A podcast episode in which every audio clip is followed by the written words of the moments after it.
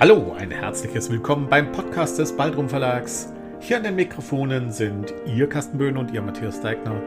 Es freut uns, dass Sie mit dabei sind. Nun aber viel Spaß bei unserem Podcast. Eine schöne Bescherung. Karlik trällert vor sich hin, als er durch den Garten zum Hühnerhaus hopst. Er ist einfach glücklich. So schöne Ferien hat er noch nie gehabt. Das war bestimmt Mama Annas allerbeste Idee, ihn zu Öttes Opa und Oma mitzunehmen. So einen kolossal guten Bauernhof hat er noch nie von nahe gesehen. Von morgens bis abends passiert hier so viel, dass er gar nicht hinterherkommt mit Erleben. Ötte war ja schon öfter hier der Glückliche, aber er, Karlik. Ach, wie ist das Leben schön! Karlik will am liebsten immer singen. Jetzt ist er beim Hühnerhaus. Vorsichtig kriecht er hinein. Tatsächlich, wieder zwei Eier, und er, Karlik, darf sie ernten. Es ist hochanständig von Ötte, dass er diese Sache Karlik überlässt. Ich kann das noch öfter machen, hat er gesagt. Und Karlik hat ihn umso lieber gehabt deswegen. Vorsichtig geht Karlik zurück. Neben dem Hühnerhaus steht ein altes Klohäuschen, von dem Karlik mächtig angetan ist. Er konnte es fast nicht glauben, als Ötte ihm erzählte, dass früher alle Leute nur solche Klos hatten. Öttes Großeltern haben natürlich richtige Klos im Haus, aber das alte Klohäuschen darf man auch noch benutzen. Es ist eine Rarität, hat Öttes Opa gesagt. Karlik geht, wann immer er kann, aufs Häuschen. Wenn er dort sitzt, kann er durch das ausgesägte Herzchen in der Tür genau das Storchennest auf dem Kamin beobachten. Karlik schaut sich um. Es ist niemand in der Nähe.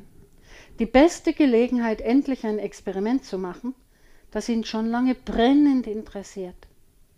Schnell schleicht er zum Häuschen und schlüpft hinein. Vorsichtshalber riegelt er von innen ab. Jetzt, endlich, Karlik legt die beiden Eier neben dem Deckel auf dem Sitzbänkchen ab.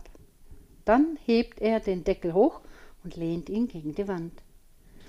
Es riecht nicht gerade gut, aber wenn man etwas erforschen will, muss man auch was aushalten können. Dann beugt er sich vor und ruft in das finstere Loch hinab. Hallo, hallo, hallo, hallo. Jetzt entscheidet sich die große Frage, gibt's auf dem Blumsklo ein Echo oder nicht? Es gibt keines, wie er feststellen kann. Aber etwas anderes gibt es dafür, eine Katastrophe. Karlik nimmt aus dem Augenwinkel eine Bewegung wahr und plopp, plopp fallen zwei hübsche, weiße Hühnereier durch das Loch in die finstere Tiefe. Hupf! Vor Schreck kriegt Karlik einen Schluck auf. Ganz steif steht er da, nach vorn gebeugt und starrt wie hypnotisiert auf die beiden hellen Punkte da unten. Was soll er bloß machen? Drin in der Küche steht Öttes Oma und wartet auf die Eier. Und er steht hier und wartet auf ein Wunder. Es ereignet sich keines. Ein Wunder? Natürlich. Der Zauberstein. Karlik fischt den Stein aus seiner Tasche und drückt ihn verzweifelt mit einem bekümmerten Blick auf die beiden abgestürzten Eier. Garlic, schallt es vertraut durch den Garten. Gott sei Dank. Ötte. Nichts Besseres kann in solch einer schrecklichen Situation passieren, als dass der beste Freund, den man hat, daherkommt. Der Zauberstein ist einfach unschlagbar. Hastig versenkt Kallik ihn in seine Hosentasche. Dann schiebt er vorsichtig den Kopf aus der Tür des Häuschens und ruft leise drängend: Ötte, hier, Hierher, schnell! Ötte kommt sehr schnell herbei. Er riecht es, wenn etwas in der Luft liegt. Und hier liegt in jeder Beziehung etwas in der Luft. Verschwörerisch schiebt er sich ins Häuschen. Was machst du denn hier drin? fragt er erstaunt. Doch Karlik zeigt nur schweigend ins Loch. Ötte beugt sich vor und starrt hinunter. Mann, sagt er andächtig, Mann, wie hast du denn das geschafft? Karlik zuckt hilflos die Schultern.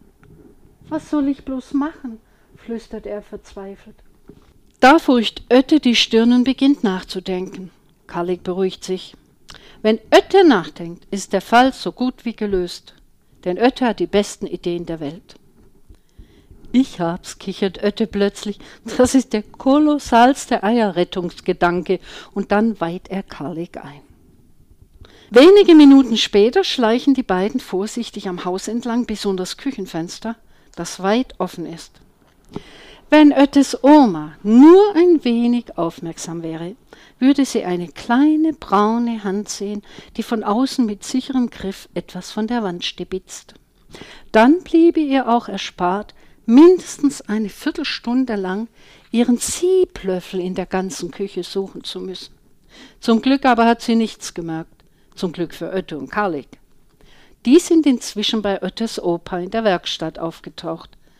Opa, säuselt Ötte scheinheilig, Opa, ich könnte heute mal ganz dringend einen Stock und eine Schnur brauchen. Einen dicken Stock. Aha, brummt Opa. Die Herren wollen wohl angeln gehen, was?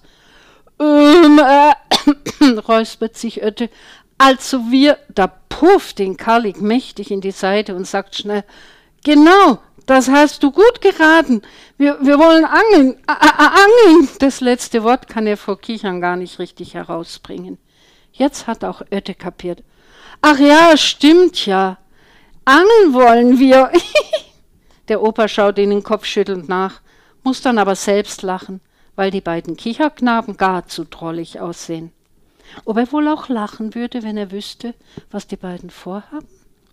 Im Klohäuschen basteln sie eifrig an ihrer Eierrettungsmaschine herum. Karlik prustet plötzlich los. Stell dir vor, Ette, wenn jetzt der Opa kommen tät und tät erst nicht merken, dass da Eier sind, dann würde er nachher denken, er hätte plötzlich Eier gelegt. Ötte rutscht vor Lachen fast der ganze Eierretter ins Klo. Schließlich ist die Konstruktion fertig. Es kann losgehen. Ötte schiebt den mit Stock und Schnur verlängerten Sieblöffel hinab und das Verhängnis nimmt seinen Lauf. Es zieht nämlich plötzlich ein wenig und der Sieblöffel steckt senkrecht neben den beiden Eiern in der Tiefe. Ötte steht da ganz erstarrt, in den Händen den Stock von dem der Bindfaden hinunter ins Loch hängt. Jetzt sieht es wirklich aus, als wolle er im Klo angeln. Kalle kann sich nicht mehr beherrschen. Er stürzt hinaus und wirft sich hinter dem Häuschen ins Gras. Er meint vor Lachen ersticken zu müssen. Den angelnden Ötte auf dem Plumpsklo wird er nie wieder vergessen können. Der hat sich inzwischen brustend neben ihn geworfen und keiner der beiden merkt, dass inzwischen Opa das Klohäuschen betreten hat.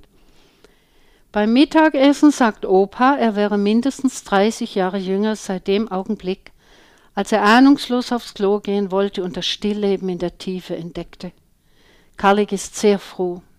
Ihm ist sehr viel wohler seit dem Augenblick, als Opas Gelächter aus dem Häuschen dröhnte.